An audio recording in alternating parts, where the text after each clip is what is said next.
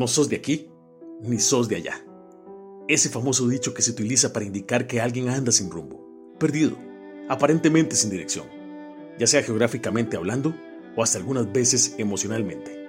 Me imagino que te lo han llegado a decir en alguna ocasión, en mi caso personal varias veces.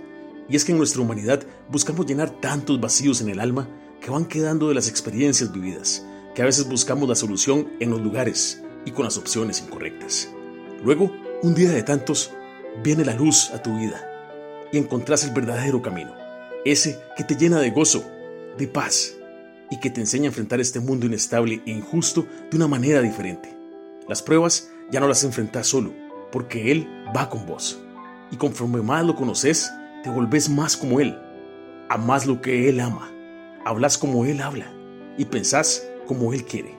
Y te digo algo, ahí sí, el mundo te va a catalogar como alguien raro, que no sos de aquí, ni sos de allá. Pero bendito Dios, porque efectivamente tenemos el privilegio de ser extranjeros en esta tierra. Porque Dios, nuestro papá, ha construido una hermosa ciudad y ha preparado una patria inimaginable que viene del cielo para nosotros, sus hijos. Cito las palabras que reveló Dios al autor del libro de Hebreos.